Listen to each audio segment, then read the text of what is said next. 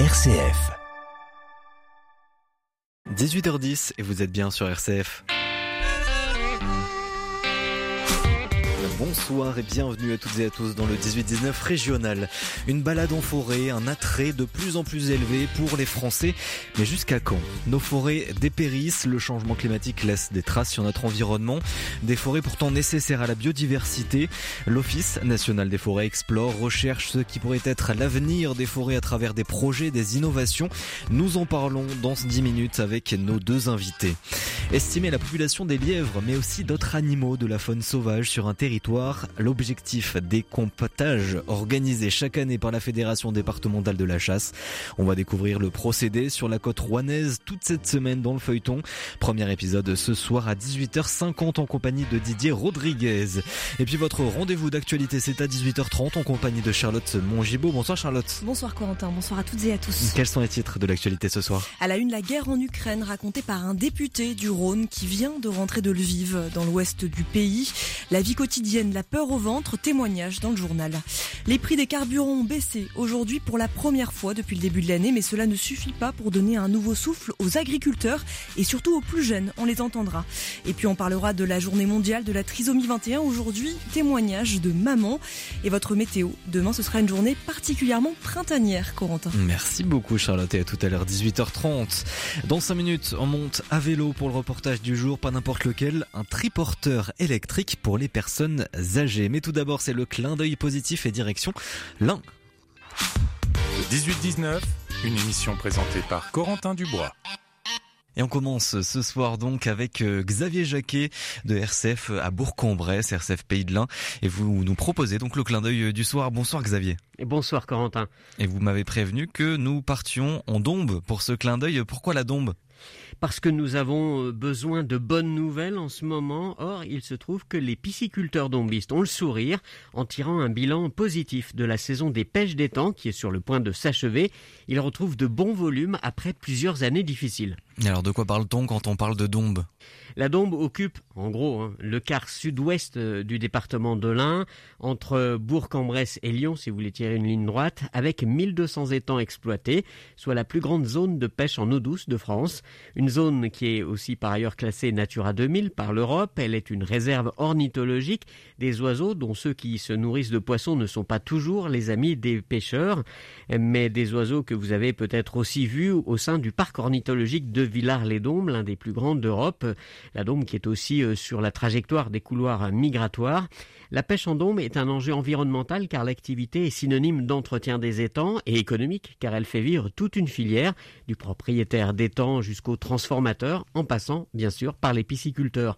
Si le touriste peut venir toute l'année se promener en dôme, euh, il peut aussi assister à certaines pêches d'étangs dont la saison se tient d'octobre à mars et avec euh, le milieu touristique, il y a régulièrement l'organisation des démonstrations de pêche d'étang euh, en public pour expliquer le poisson des dombes. Et quel est donc ce bilan positif? Cette année alors l'APED, l'association qui réunit tous les acteurs de la filière, vient d'annoncer que ce seront entre 870 et 880 tonnes de poissons qui devraient avoir été récoltés d'ici le terme de la saison, c'est-à-dire un niveau que les professionnels n'avaient plus connu depuis 2014 où le volume avait dépassé les 1000 tonnes. Et quelles sont les raisons de ce résultat? Elles sont doubles. D'une part, la météo, les sécheresses de ces dernières années, à l'image d'autres secteurs, ont durement touché la pisciculture dombiste. La profondeur plus faible des étangs engendrait davantage de mortalité. Les oiseaux prélevaient plus aisément des poissons déjà moins nombreux, notamment le cormoran, qui pêchait allègrement et que n'aiment pas euh, les pisciculteurs. D'autre part, la filière s'est mobilisée face aux menaces qui pesaient sur l'avenir des étangs eux-mêmes. Certains étaient moins bien entretenus, la technique de transition de l'ASEC se transmettait moins bien. L'ASEC, en dôme, c'est un cycle de 4 ans durant lequel l'étang est en eau 3 ans, puis complètement vidé pour laisser place à une année une culture qui enrichit le sol avant d'être remise en eau. Les pisciculteurs ont repris cela en main, ils ont fait évoluer leurs pratiques pour mieux aider le poisson à se développer, notamment en lui donnant un complément de nutrition, notamment dans les quelques phases de l'année où euh, c'est beaucoup plus délicat pour les jeunes poissons. Le département a soutenu la filière avec deux livres blancs euh, qui font un constat et les aides nécessaires euh, en face, et un troisième d'ailleurs est lancé. Bref, le changement climatique menace toujours, mais la pisciculture a progressé également. Et que pêche-t-on en dombe Qu'est-ce qu'on peut trouver? En Dombe, c'est la carpe qui représente 60% du volume des pêches. Depuis plusieurs années, la filière a d'ailleurs valorisé ce qui était jusque-là un déchet de la production de la carpe, sa peau, qui était jetée. Elle est désormais traitée avec soin et tannée pour finir en objets tels que bracelets de montres, petites maroquineries, etc. Si vous êtes intéressé, vous trouverez d'ailleurs plus de détails sur le site de la PED, www.poissondedombe.fr, poisson de dombe au pluriel tout attaché. Des pisciculteurs heureux, tant mieux. Merci beaucoup Xavier et à bientôt. À bientôt. Il transporte à vélo les personnes âgées. À Valence, Cycloteam propose des trajets en triporteur électrique pour aller chez le médecin, chez le coiffeur ou encore au marché. Un moyen de garder une certaine autonomie tout en partageant un moment de convivialité. C'est un reportage de Caroline Pratt. Bonjour. Allez-y, prenez place. Ça bouge Je vous attache ou pas? Vous avez peur ou pas vous? Non, moi j'ai pas peur. Donc euh, bonjour à tous, euh, Benoît de l'association Cycloteam. Et euh, là ce matin on va aller chercher une dame pour l'emmener au marché. C'est une dame qu'on transporte toutes les semaines, soit pour l'emmener chez le coiffeur ou les rendez-vous médicaux. Et là ce matin c'est marché puis course. Voilà. Comme ça elle va monter dans le vélo avec son déambulateur. C'est vrai que pour les personnes âgées, donc on peut prendre le déambulateur dans le vélo. On la pose en centre-ville de Valence, vraiment dans le centre piétonnier. Elle va faire son petit tour de 5-6 boutiques qu'elle a à faire en plus du marché. Et on la redescend euh, chargée avec ses sacs et, et le déambulateur. Pour vous, ça aura pas fait une très grande distance, mais à pied, elle aurait pas pu. Oui, voilà, c'est ça. C'est vrai que euh, là, on va faire quoi? Ça va peut-être faire un kilomètre, pas bien plus. Mais euh, elle se sent pas de le faire euh, à pied, ça aurait fait trop. Déjà, finalement, à pied, faire le centre-ville, ses courses elle-même, elle est contente. Et aujourd'hui, en fait, on est de plus en plus face à ce genre de courses de moins d'un kilomètre pour vraiment des gens qui ont perdu beaucoup de mobilité, euh, beaucoup de confiance en eux et qui n'arrivent plus à marcher sur des très très courtes distances. Et c'est pas rare aujourd'hui. Et notamment, ça s'est accentué suite au confinement. hein. Moi, je l'ai vu. euh, avant, on transportait les gens, c'était 2-3 km, mais là, c'est vraiment des courtes, courtes distances.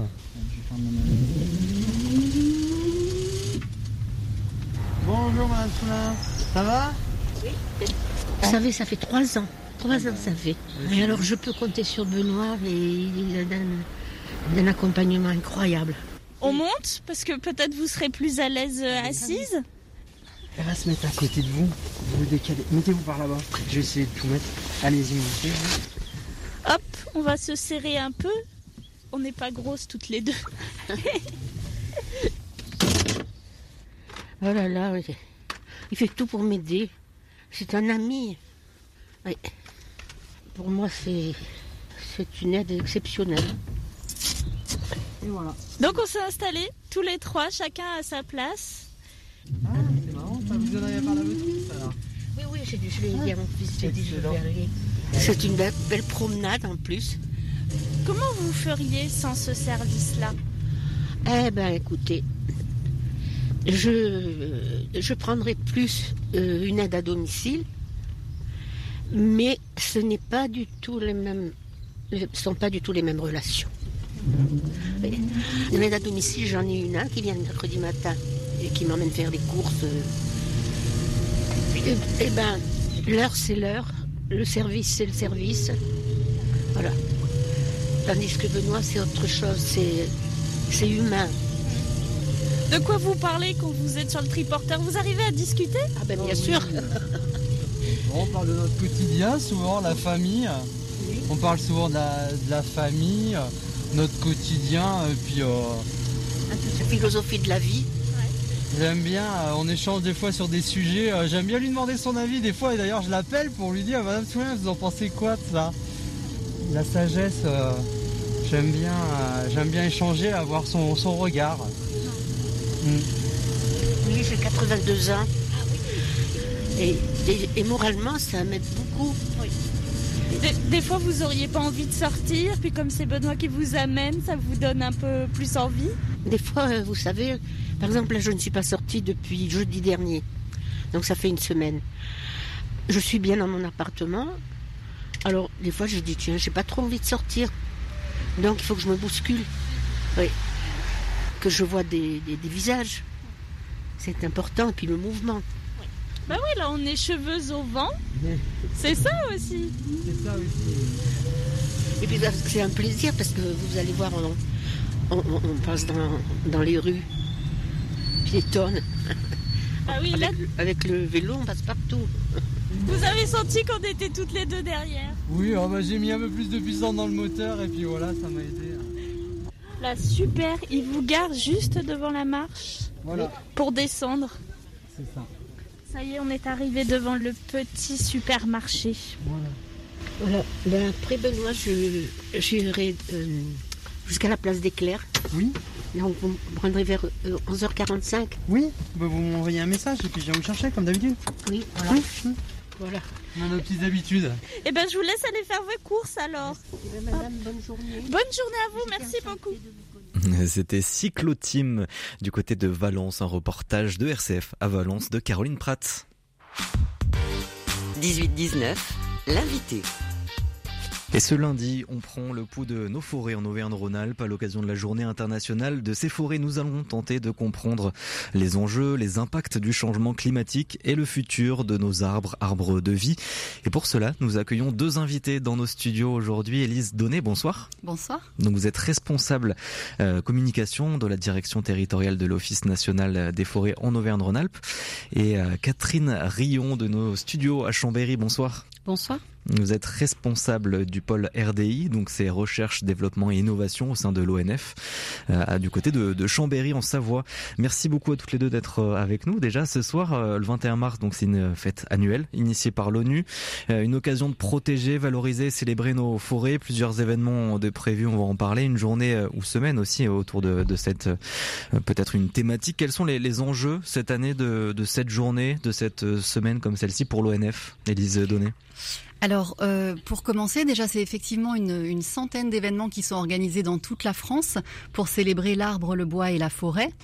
Alors, les, les, enjeux de ces événements et de cette journée en général en France, c'est euh, principalement pour les forestiers de rappeler au grand public les enjeux, les richesses, de faire découvrir les forêts françaises et les enjeux euh, qu'elles portent aujourd'hui. C'est notamment l'occasion et, et, important de rappeler au grand public les services, les multiples services qu'elles rendent euh, à la société, qu'elles nous rendent. Alors le premier d'entre eux, l'accueil du public. Alors un jour euh, comme aujourd'hui, c'est évident, mais on sait que les forêts sont de plus en plus euh, plébiscitées mmh. par nos citoyens. Ils se rendent. Des récentes études ont montré que 4 Français sur 10 se rendent au moins une fois par mois en forêt. Et c'est pour différentes activités? Alors voilà, c'est pour euh, du bien-être, de la santé, des loisirs, du sport.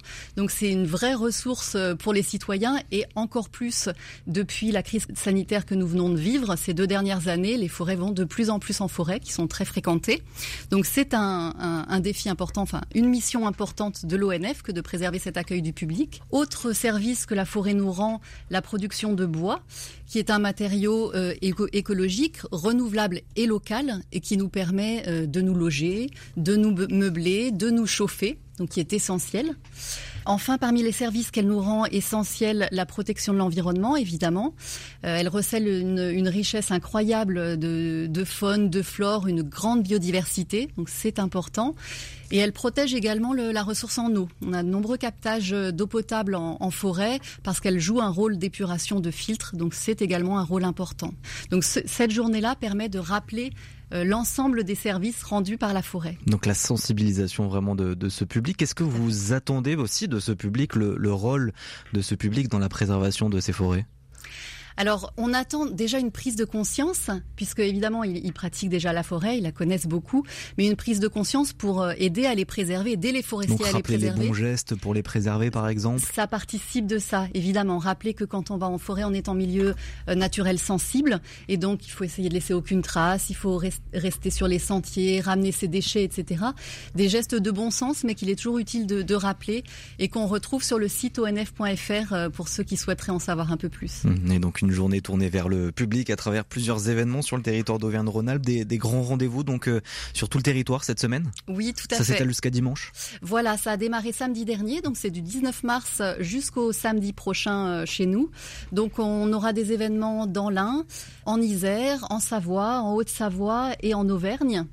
Avec des animations qui s'adressent à tous les publics, qui sont gratuites, donc euh, pour les petits comme pour les grands, des animations très variées. On va avoir, euh, on a eu un ciné-débat autour du, film Le Chêne qui est, qui est dans les salles actuellement. Il y a des, des balades, des visites guidées, y compris en raquettes pour les sites qui sont encore enneigés. Et il y a des jeux de pistes, beaucoup de jeux de pistes qui sont proposés, donc des, des, animations qui sont euh, ludiques et pédagogiques et qui sont plutôt destinées aux familles. Donc les parents peuvent venir avec les enfants, euh, faire une petite balade d'une heure en forêt avec un forestier au début et à la fin qui pourra répondre à vos questions. Et il y aura des énigmes, des défis, des quiz, etc. Mmh. À, à, renseigner pour les enfants. C'est très très amusant et très instructif aussi. Alors cette année, le, le quiz principal, enfin le jeu principal, c'est le rallye de la biodiversité. Donc plutôt sur la thématique de la biodiversité, mais il y en a également un sur le changement climatique, donc qui permet d'avoir un peu d'informations là-dessus. Et s'il fallait retenir euh, une ou deux animations dans la région, il y en a plein, encore mercredi et samedi prochain. Euh, je dirais que le rallye de la biodiversité, on peut le, rencontrer en Auvergne, en Haute-Loire, mercredi et samedi après-midi, ou à Firminy dans la Loire, euh, mercredi. Et puis pour ceux qui sont plus intéressés par le changement climatique et qui sont plutôt du côté des Alpes, on a le jeu autour du changement climatique Coup de chaud sur la forêt qui sera proposé à Aix-les-Bains toute la journée samedi prochain. Les changements climatiques dont on va parler aussi ce soir avec avec vous, avec Catherine Rion également. Quel est déjà l'état de nos forêts en Auvergne-Rhône-Alpes? Est-ce que on a des forêts qui sont en danger aujourd'hui alors euh, globalement, la forêt française est, est, menacée par le changement climatique. C'est la principale menace qui, qui, pèse sur nos forêts. Euh, Donc la, ça passe par la sécheresse? Tout à fait. Alors ça passe par la sécheresse, le manque d'eau. Euh, on, a, pour vous donner une idée, en France, euh, depuis 2018, on a eu trois années de sécheresse successives, 2018, 2019, 2020. Et on a à l'échelle nationale 300 000 hectares de forêts qui ont été touchés par les dépérissements.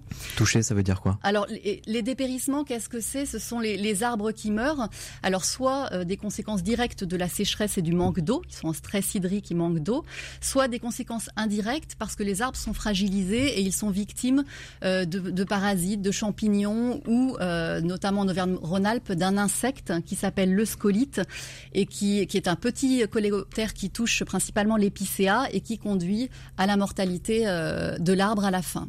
Et donc spécifiquement dans notre région Alors dans notre région, nous sommes un peu épargnés par rapport aux régions Grand Est et Bourgogne-Franche-Comté qui sont vraiment très très impactées, mais nous sommes touchés également. Là où nous sommes le plus touchés, c'est dans l'Ain, dans les secteurs du Bugey et du Haut-Bugey, euh, au sud du massif du Jura, puisqu'il y a d'importants dé dépérissements de sapins et d'épicéas euh, liés à la sécheresse. Ce sont des, euh, des essences qui sont particulièrement touchées, Catherine Rion, ces, ces deux espèces L'épicéa, beaucoup de résineux aujourd'hui sont directement impactés par les changements climatiques. Euh, notamment parce que ce sont des, essences euh, qui sont euh, qui ont besoin quand même de, beaucoup d'eau globalement on va dire qui ont un besoin hydrique assez important et on sait aujourd'hui que dans les évolutions climatiques avec l'élévation de la température euh, il y aura probablement euh, des périodes de sécheresse euh, comme on en connaît déjà, encore plus marquées. Et donc ces espèces vont probablement souffrir, souffrent déjà et vont encore souffrir dans les décennies à venir. Et vous, vous êtes donc responsable du pôle RDI Recherche, Développement, Innovation à l'ONF de Chambéry. Dans les Alpes, c'est euh, moins catastrophique ce, ce dépérissement ou est-ce que vous l'observez aussi? Alors oui, c'est comme disait Elise, c'est pas encore trop marqué par rapport à des, à des régions effectivement comme le, le Grand Est où on a vraiment connu des dépérissements massifs notamment sur l'épicéa.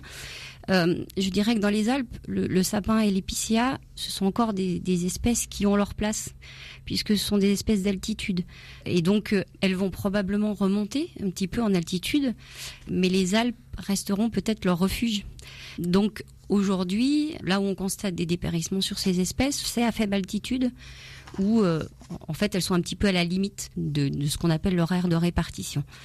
Mais euh, il est probable qu'à terme, elles vont remonter et, et qu'on les retrouvera que euh, vraiment en très haute altitude. Catherine Rion, Élise Donné, vous restez toutes les deux avec nous. On va continuer de parler de l'avenir de nos forêts, notamment avec euh, l'impact du changement climatique.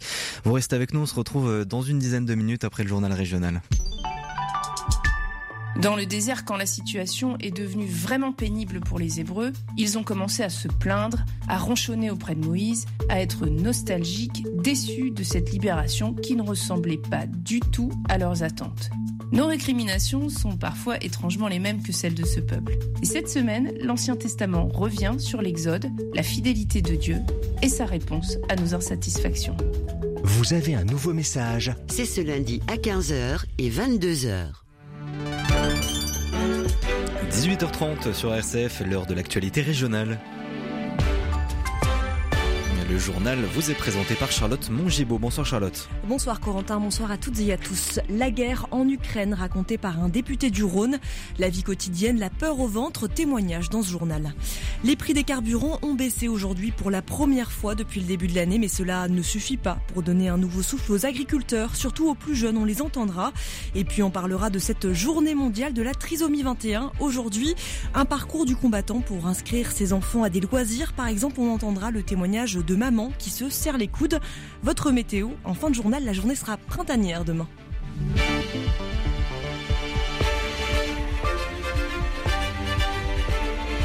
À la une, un député du Rhône qui vient de rentrer d'Ukraine. Hubert Julien Laferrière de Génération Écologie est arrivé jeudi dernier à Lviv, la principale grande ville de l'ouest de l'Ukraine. L'armée russe s'en rapproche, mais Lviv est encore épargné par les combats. Plus de 500 000 Ukrainiens de l'est et du centre du pays y ont trouvé refuge, accueillis par des associations et des ONG qui est allé rencontrer le parlementaire du Rhône. Hubert Julien Laferrière est rentré hier, retour sur ses quatre jours à Lviv. J'ai été réveillé à 6 heures du matin par les sirènes parce que ça bombardait à l'aéroport juste à côté.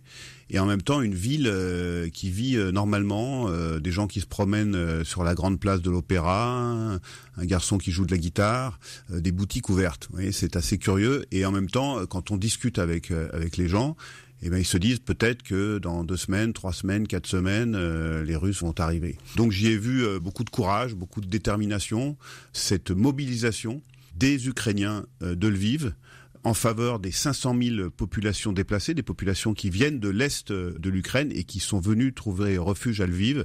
Ça a doublé la population locale. Et puis euh, une impression très forte aussi quand on quitte le pays et quand on se mêle au flot de réfugiés, ce que j'ai fait pour repasser en Pologne. Certains me disaient qu'ils étaient partis fin février de Kiev ou, ou plus à l'est et, et pour espérer rejoindre un pays de l'Union européenne. Hubert Julien Laferrière, député du Rhône. Première baisse aujourd'hui des prix des carburants. La première depuis le début de l'année. Le litre du gazole perd 16,5 centimes en moyenne.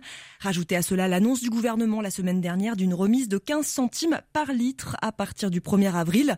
De bonnes nouvelles, mais qui ne calment pas pour autant les inquiétudes des transporteurs routières, des professionnels du BTP ou encore des agriculteurs qui ont manifesté aujourd'hui devant la raffinerie Total Énergie à Fézin dans le sud de Lyon pour demander un blocage des prix des carburants. Le préfet du Rhône s'est rendu sur place. Le blocage a été levé dans le calme autour de 17 heures. D'autres opérations ont eu lieu de blocage en Auvergne-Rhône-Alpes et dans la France entière avec dans leur rang des agriculteurs, des agriculteurs étouffés entre l'augmentation des prix des carburants et des matières premières pour nourrir les animaux comme les tourteaux de soja. Ce sont des obstacles qu'a du mal à surmonter la jeune génération. Laurine Rousset, productrice de lait bio et présidente des jeunes agriculteurs de Haute-Loire. Très problématique, le coût du GNR, les tourteaux, l'alimentation, les céréales. On a besoin de ces produits pour produire, euh, surtout qu'on a un département très axé sur la production laitière. On en est dépendant et aujourd'hui ça devient compliqué avec les charges qui flambent effectivement. On était avant sur des coûts en conventionnel d'achat de tourteaux entre 3 et 400 euros tonnes et aujourd'hui on est sur du 700, euh, voire jusqu'à 1000, 1200 euh, en agriculture biologique. Donc quand on voit le coût du lait qui nous est acheté, c'est pas possible, on peut pas s'en sortir. On n'a aucune visibilité, c'est ce qui est frustrant. Quand on est jeune installé, on a un plan entreprise qui est projetée sur 4 à 5 ans avec des coûts. Et aujourd'hui, on sait qu'on est en guerre. On sait quand une guerre elle commence, on sait pas quand elle finit. Quand on est jeune, euh, on a forcément euh, des emprunts parce qu'on construit son outil de travail et on est beaucoup plus dépendant de la flambée des prix que quelqu'un qui serait en rythme de croisière. Et les négociations commerciales entre les fournisseurs et les distributeurs qui s'étaient terminées le 1er mars dernier ont été rouvertes face à la hausse des prix. Autre mobilisation en Ardèche, 200 personnes se sont réunies devant la gare du Teil. Elles veulent pouvoir reprendre le train et une revendication qui prend de l'élan puisque le TER qui passera cet été entre Nîmes et Pont-Saint-Esprit dans le Gard doit faire demi-tour au Teil. Les, les voyageurs ardéchois veulent en profiter. La SNCF doit rendre une étude fin juin sur la potentielle réouverture de cette gare. En Ardèche, il n'y a plus de transport de voyageurs depuis presque 50 ans. Et bonne nouvelle pour les ménages, le taux d'endettement a baissé. Cela fait plusieurs années que de moins en moins de personnes sont surendettées en France. Et c'est ce que constate aussi la commission départementale de surendettement du département de l'Ain, qui reçoit les dossiers, réaménage la dette, l'annule complètement dans 41% des cas. Philippe Kiel, directeur de la Banque de France dans l'Ain et vice-président de la commission. Le nombre de dossiers de surendettement est en recul de 9% par rapport à 2019. Il y a eu effectivement un petit rebond en 2021 de plus 10%, mais tout ceci est lié au fait qu'en 2020, l'année était atypique. Donc il faut neutraliser cette année-là. Donc la bonne nouvelle, c'est cette trajectoire. Donc depuis 2014, où nous étions environ à 2000 situations de surendettement, nous sommes passés à quasiment 1100 l'année dernière.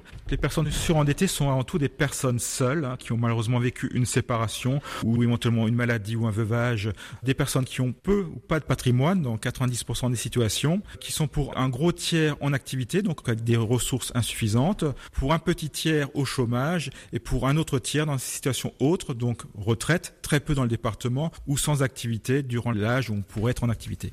À noter que si les ménages en difficulté ne veulent pas déposer un dossier de demande, ils peuvent obtenir contacter l'UDAF de l'Ain qui tient des points conseil budget ou les maisons France Service pour être conseillés. Les entreprises, elles, sont toujours à la recherche de main-d'œuvre. Elles essaient d'attirer les jeunes dans les secteurs qui recrutent. À Valence, par exemple, à partir de demain, c'est le retour du salon RSD 3 dédié au numérique et à l'industrie. Plus de 200 entreprises seront présentes pendant deux jours et espèrent repartir avec des promesses d'embauche amiante, sel d'aluminium, pesticides et particules fines. Notre environnement et les produits chimiques que l'on consomme peuvent avoir de graves conséquences sur notre santé. On en parlait à Grenoble samedi. ONG et élus étaient rassemblés pour signer un appel. Ils réclament un GIEC de la santé environnementale sur le modèle des rapports scientifiques sur l'évolution du changement climatique. Il permettrait de mieux connaître et comprendre l'impact des dégradations de l'environnement, mais aussi de la pollution et des substances chimiques sur la santé des citoyens. Un reportage de Bérénice Charles.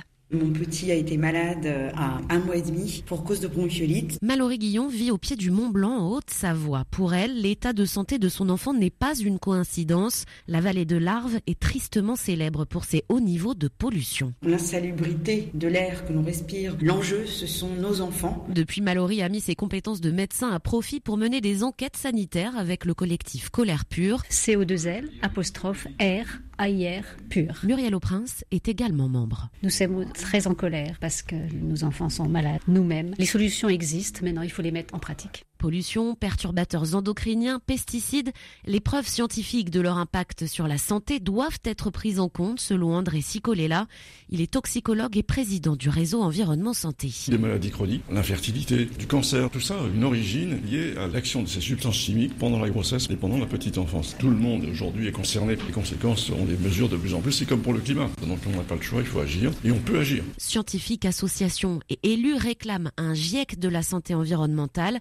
Objectif, suivre et documenter l'impact de l'environnement sur la santé et prendre les mesures en conséquence, précise Sandrine Josso, députée et rapporteure d'une commission d'enquête sur la question. Dans la formation euh, de tous les métiers en lien euh, avec la petite enfance ou euh, les métiers de santé. Il faudrait des formations pour les élus aussi, pour mettre en place des vrais plans de prévention sur les territoires. Et puis voilà, de gagner en santé. Chaque année en France, près de 100 000 décès seraient imputables à une mauvaise qualité de l'air, 100 000 cas de cancer pour les perturbateurs endocriniens. Un reportage signé Bérénice Charles. Ce lundi 21 mars, c'est la journée mondiale de la trisomie 21, la plus grande cause de déficience intellectuelle dans le monde, un handicap de mieux en mieux connu et pris en charge. Mais pour les familles, l'inclusion d'un enfant trisomique dans une activité de loisir ou à l'école relève parfois d'un parcours de combattant. Vanessa Sanson a rencontré des mamans de Haute-Savoie. Un café, des viennoiseries et des confidences entre copines. Marilyn et Gwendoline ont un point commun, un enfant porteur de trisomie 21. Et ce matin, Marilyn partage ses expériences de loisirs. Pour la danse, j'ai dû faire six profs de sport avant que qu'une personne puisse l'accepter. Donc merci à Peggy euh, Afrodance. Hein. Et, et puis ça s'est super bien passé. Enfin voilà, le ski euh, au Semnos, bah pareil, ils ont été ravis de l'apprendre. Euh. Les mamans se racontent leurs galères, se donnent le nom des professionnels de santé qui connaissent bien le handicap et se soutiennent. Gwendoline. Petit coup de mou, petit coup de téléphone, euh, allô la copine, euh, et puis après ça va tout de suite mieux. les deux amies se sont connues par l'intermédiaire d'un pédiatre. Et aujourd'hui, elles rencontrent pour la première fois Pauline, croisée, elle, sur les réseaux sociaux. Il y a 18 mois, quand elle apprend le handicap de sa fille, Pauline a tout de suite le réflexe Internet. J'ai été euh, voilà, sur euh, Google comme tout le monde, un peu bêtement, mais bon, voilà. Et puis après, voilà, j'ai échangé rapidement, effectivement, avec euh, des mamans. Et je me suis rendu compte que c'était une énorme communauté. Et on se sent moins seul tout de suite, quoi. Ça c'est vraiment une des choses qui m'a le plus aidée.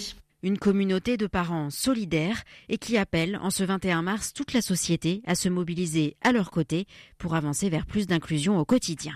Et pour trouver et rencontrer des parents concernés par la trisomie 21, vous pouvez notamment lancer un appel sur le groupe national Facebook Trisomie au quotidien.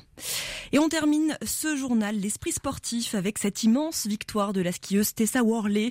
À 32 ans, la Haut-Savoyarde a remporté son deuxième petit globe de slalom géant. C'était ce dimanche lors des finales de Courchevel Méribel.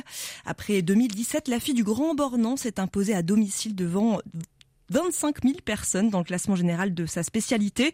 La championne olympique Sarah Hector et la toute récente championne au classement général de la Coupe du Monde, Michaela Schifrin, n'ont rien pu faire. C'était un rêve d'enfant pour Tessa Worley. Écoutez sa réaction hier sur la piste de Méribel. Incroyable, franchement. Euh, dans mes rêves les plus fous, ça se passait comme ça. et j'ai réussi à à le réaliser. Franchement, c'est dingue que ça se joue aussi près, qu'il y ait ce suspense jusqu'à la fin, franchement c'était incroyable.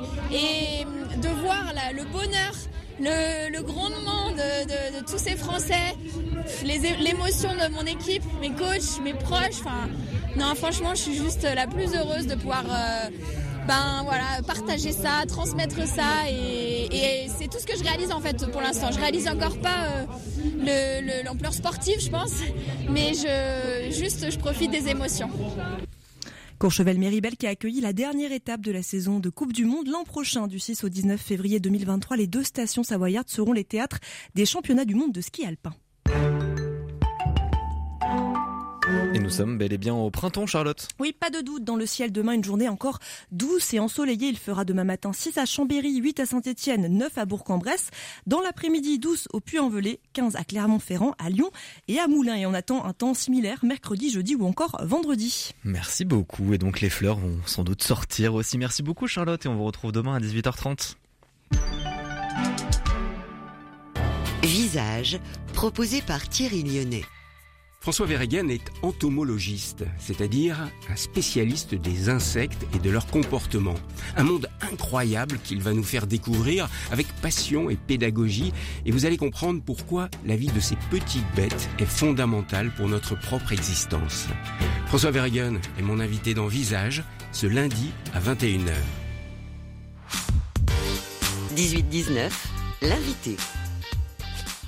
Nous sommes de retour avec euh, nos deux invités ce soir dans le 18-19. Élise Donné, responsable communication de la direction territoriale de l'ONF, l'Office national des forêts en Auvergne-Rhône-Alpes. Et Catherine Rion dans nos studios à Chambéry, responsable du pôle recherche, développement et innovation au sein de l'ONF. Euh, on, parlait de cet impact du changement climatique, on a commencé à en parler. Euh, ça se ressent comment concrètement? Vous avez dit à partir des sécheresses déjà qu'on observe aussi mais ça se ressent comment sur l'arbre, sur nos forêts concrètement? Est-ce que vous pouvez nous dire, Catherine Rion? Ça se ressent sur le fait que euh, on, constate de la mortalité, tout simplement. Donc des arbres qui euh, étaient pourtant euh, jusqu'à maintenant plutôt en, santé, dépérissent, sèchent, perdent leurs aiguilles, et ça peut se produire assez rapidement. Donc après des phénomènes de sécheresse, comme on a pu constater. Et euh, c'est un, phénomène euh, qui, qui, a tendance à, augmenter.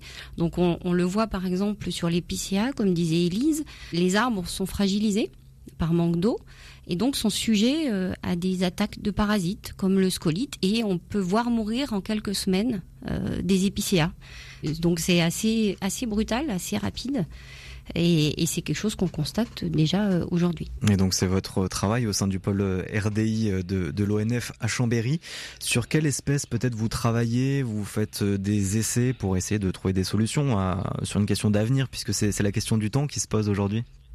Alors c'est ça, effectivement, en forêt, il faut se projeter sur du moyen et du long terme. C'est ce qui est complexe euh, aujourd'hui, euh, dans l'incertitude dans laquelle on, est.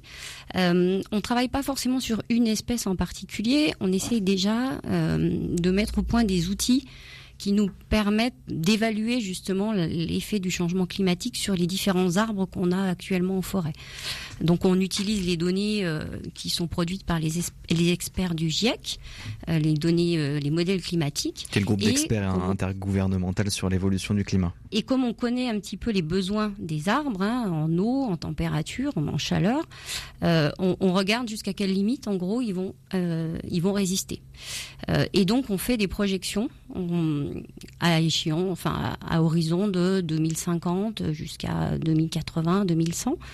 Et, en fonction des, scénarios du GIEC, euh, euh, on essaye de voir, euh, par exemple, si le, sapin pourrait résister, tenir et, être encore présent dans les Alpes dans 50 ans. Les critères que vous prenez en compte, du coup, c'est principalement l'eau, enfin, à travers les précipitations, et la chaleur, les températures? Oui, tout à fait. Euh, ce sont les deux critères euh, les plus importants. Mmh. Euh, donc l'élévation de température et les précipitations, sachant que si la, température augmente, on va aussi ça va aussi jouer sur ce qu'on appelle le déficit hydrique, donc le, besoin en eau, le manque d'eau en fait pour les plantes. Donc ce sont les deux critères principaux effectivement. Et une fois qu'on a fait un petit peu ces, ces modèles, ça donne aux forestiers un petit peu la, la palette des incertitudes euh, à l'avenir et euh, bien sûr selon les différents scénarios qu'on peut envisager de réduction du gaz à effet de serre hein, notamment. Euh, mais du coup, le forestier fait des choix en fonction de ces, ces, différentes évolutions possibles. Et ensuite, du coup, on essaie de proposer des solutions. Et ces solutions, elles passent par le fait effectivement de diversifier. donc, c'est ce qu'on appelle aussi le concept de forêt mosaïque où on va, euh, au sein d'une même forêt, faire euh, des mélanges d'essence, des mélanges de structures, favoriser euh, sur un petit, un petit îlot le vieillissement des arbres, et puis à côté, plutôt régénérer, régénérer la, la forêt.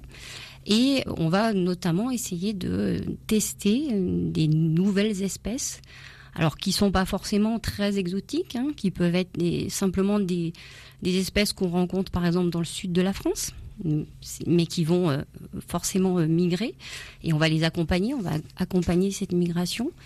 Et puis parfois, on peut aller euh, chercher des espèces un petit peu plus lointaines, donc par exemple dans le pourtour méditerranéen, où on a des, sapins qui peuvent être très intéressants, les sapins méditerranéens, on a des pins qui viennent de ces secteurs et qui probablement pourront s'adapter, on espère, euh, au climat futur euh, en France et notamment euh, en, Auvergne-Rhône-Alpes. Hmm. Donc ça, c'est une des solutions. Oui. Mais hmm. c'est pas du tout la seule. Élise Donné, il faut déjà observer un changement des, manières de, pratiquer son métier pour les forestiers et, ça va continuer. Ça vous, vous le ressentez au sein de l'ONF oui, bah, globalement, c'est un choc hein, pour les forestiers, euh, ce changement climatique.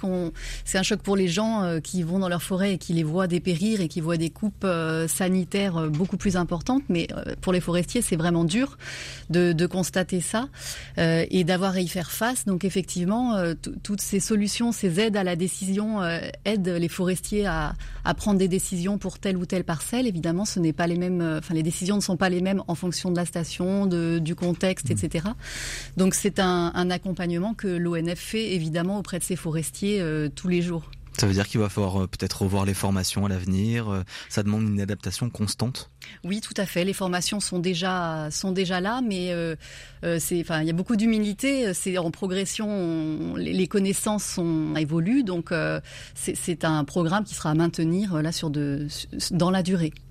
Et dans votre travail, Catherine Rion, donc euh, au pôle RDI, recherche, développement, innovation, est-ce que euh, vous, vous développez aussi de nouvelles technologies pour euh, pallier à, ces changements climatiques?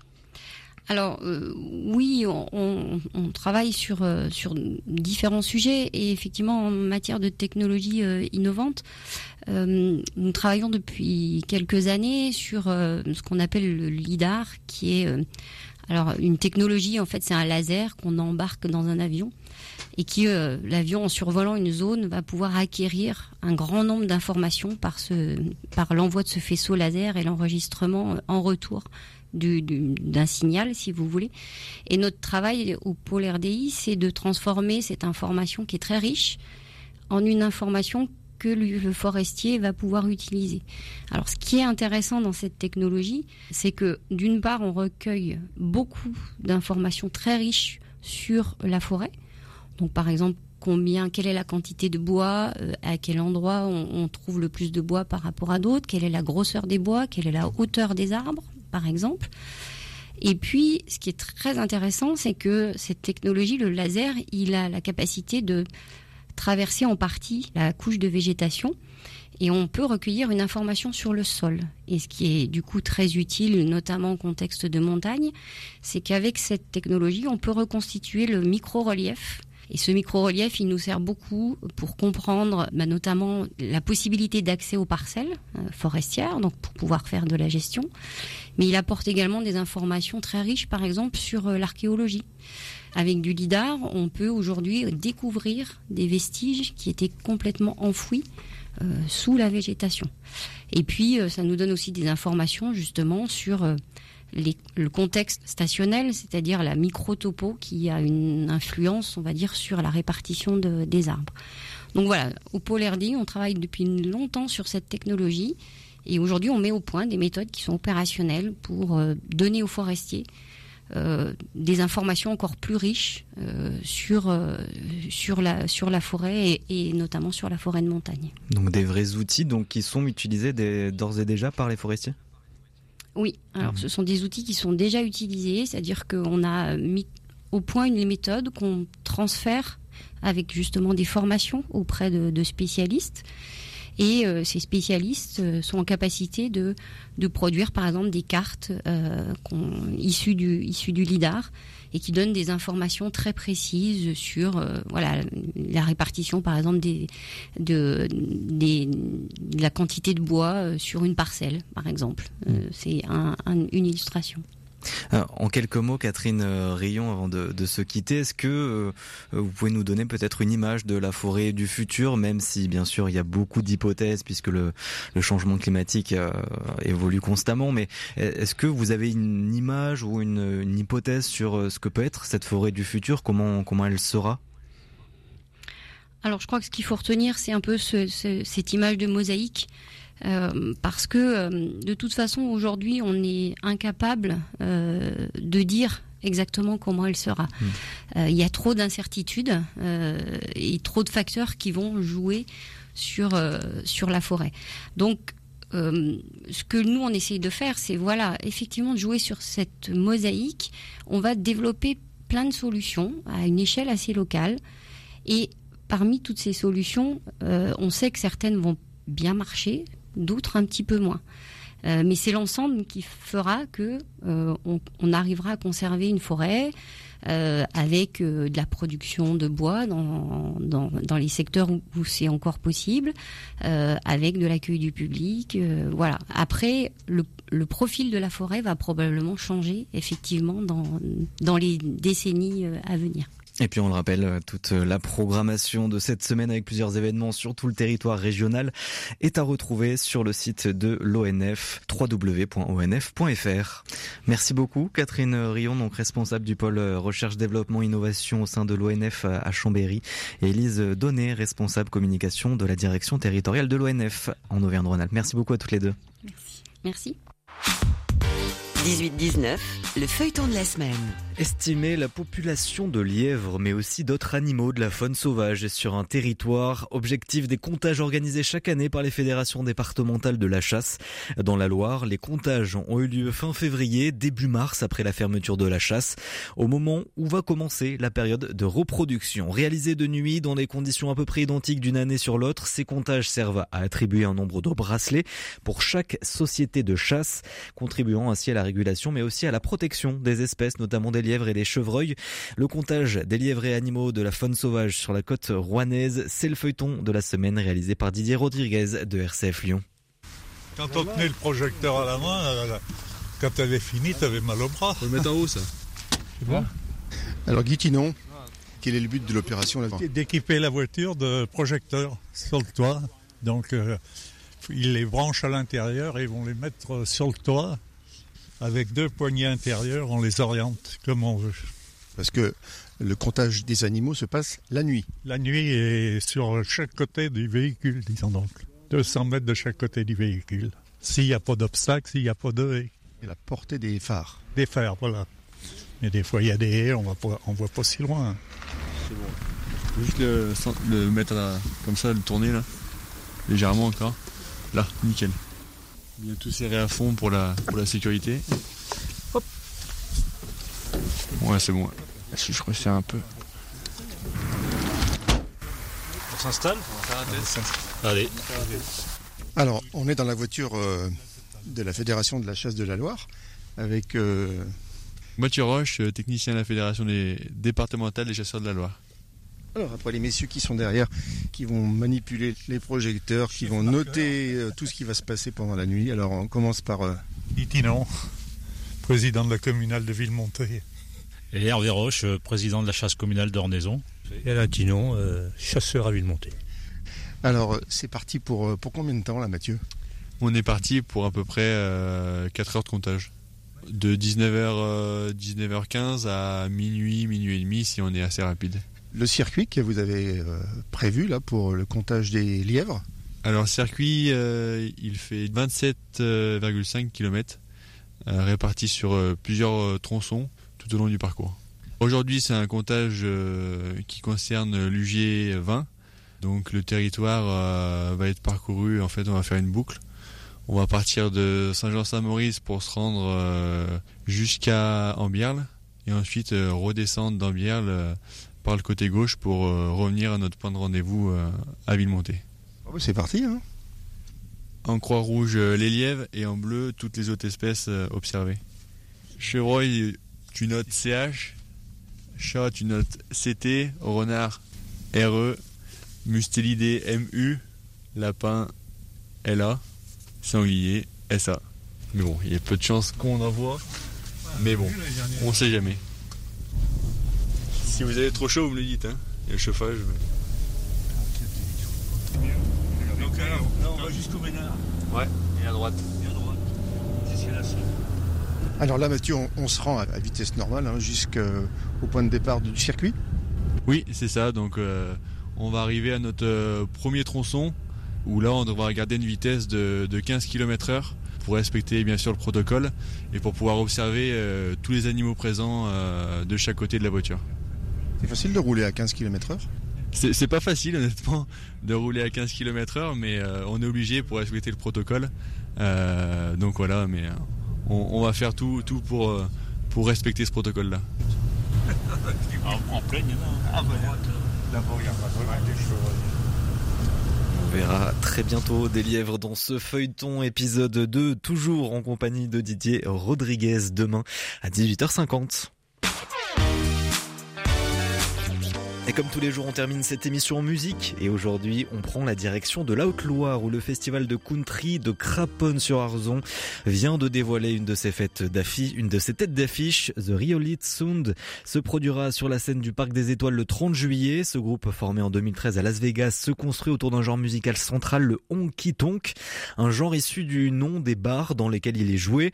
Le honky tonk vise à transmettre la joie de vivre et je vous propose d'écouter leur morceau Trainwreck.